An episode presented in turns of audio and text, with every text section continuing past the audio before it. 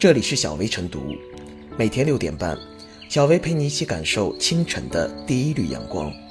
同步文字版，请关注微信公众号“洪荒之声”。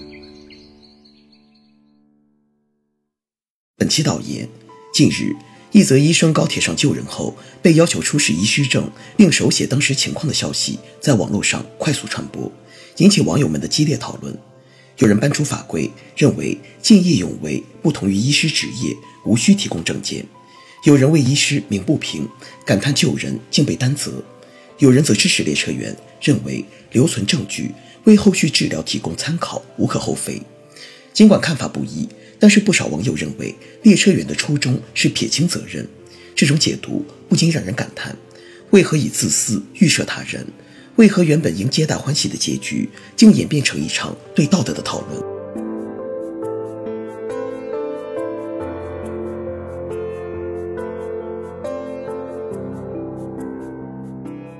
陈医生困境不该由个人担责。铁路不是医师主管部门，列车员没有权利查验医师资格证。如果是为患者安全考虑，为救治效果考虑，查验医师身份也应该是在救治行为实施之前，而不是之后。陈医生治病救人时，列车员在一旁录像，也让人感到心寒。很多网友都认为，铁路方面这样做是规避风险，把可能产生的风险推到热心救人的陈医生头上。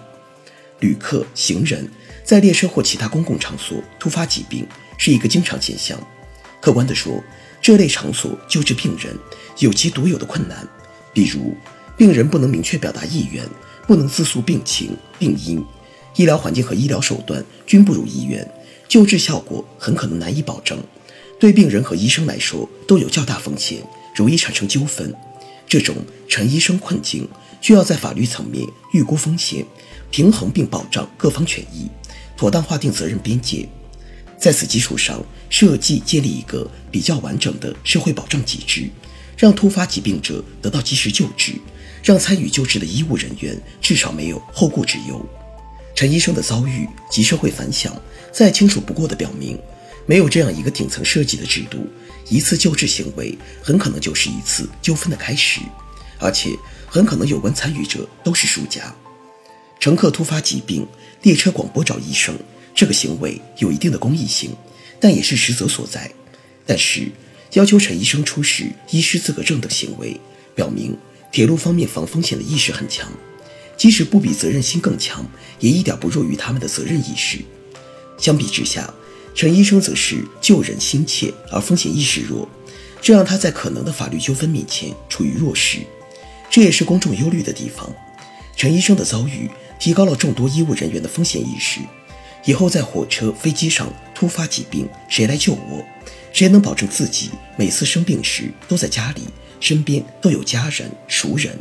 所以，在没有相应的法律法规和保障机制时，这类纠纷的最后输家是不确定的大多数。说白了，就是所有人。公众对铁路等公共服务机构最大的不满，是这些机构的各项规章制度设计及实际操作。不是把服务对象的权益和合理需求放在第一位，而是把自己的利益放在第一位，双方地位极不平衡。在相关法律和其他相关机制建立起来之前，陈医生的遭遇还不会绝迹。查阅了《中华人民共和国执业医师法》，没有一项条款是针对陈医生所遇到的情况。医师法中有遇到重大灾害或突发事件时对医生行为的规定，重大事件中。伤病人数多而集中，地点明确，伤病情况也比较容易确定，比较容易调集医务人员参与救治。但是在列车、飞机等封闭性的公共交通工具上，或者在剧院、商场及马路等开放或半开放的公共场所，单个的个人突发疾病，对医务人员来说，不确定因素很多。此时的医生也是个人行为，要个人承担救治效果不理想的风险。对医务人员是不可承受之重，因为陈医生困境有其独特的条件，需要有专门的针对性的立法和其他保障机制，才能疏解陈医生们的困境。陈医生的困境其实是全体社会成员的困境。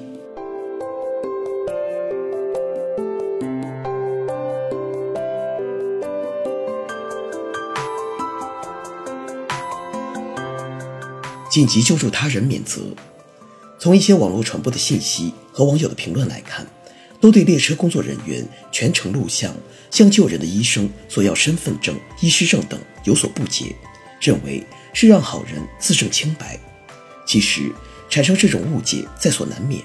但有必要强调，紧急情况下的施救本来就属于受鼓励的善行，即便造成损害，也将免除法律责任。这一常识应当加以普及，让更多人敢于在他人处于危难之时伸出援助之手。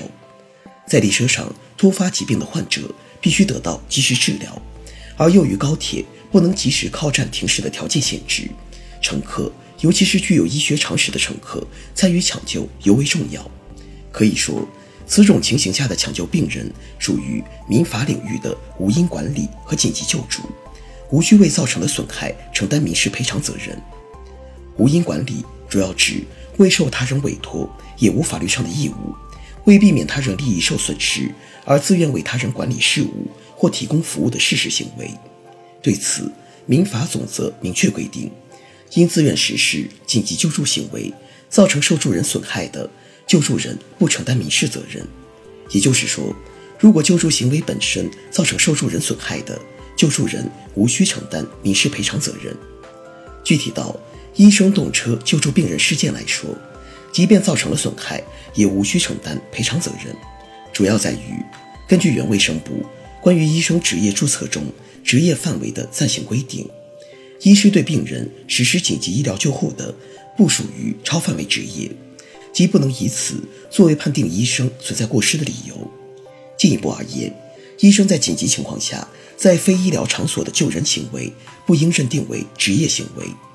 前者受职业医师法调整，并应证明医疗行为与患者的损害结果没有因果关系；后者系见义勇为，无因管理，无需对损害承担民事责任。也就是说，在工作场所、工作时间之外，医务人员不过是普通公民，没有救治他人的法定义务。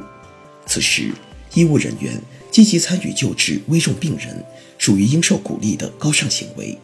并非特定的医疗行为，那么其就无需担心承担赔偿责任或者被讹上。至于列车工作人员的索证、拍照等行为，即便有所不妥，也不必心有余悸。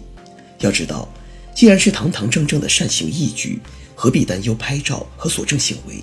相反，列车工作人员的拍照、录像等行为，恰恰能够在发生纠纷后还原真相，还人清白。现实中，一些见义勇为者在公安机关取证时，不也要陈述个人基本情况吗？关键是相关部门还应加强宣传力度，让更多人知道紧急救助无需担责这一法律常识，进而激发更多人的救人热情，免除其后顾之忧。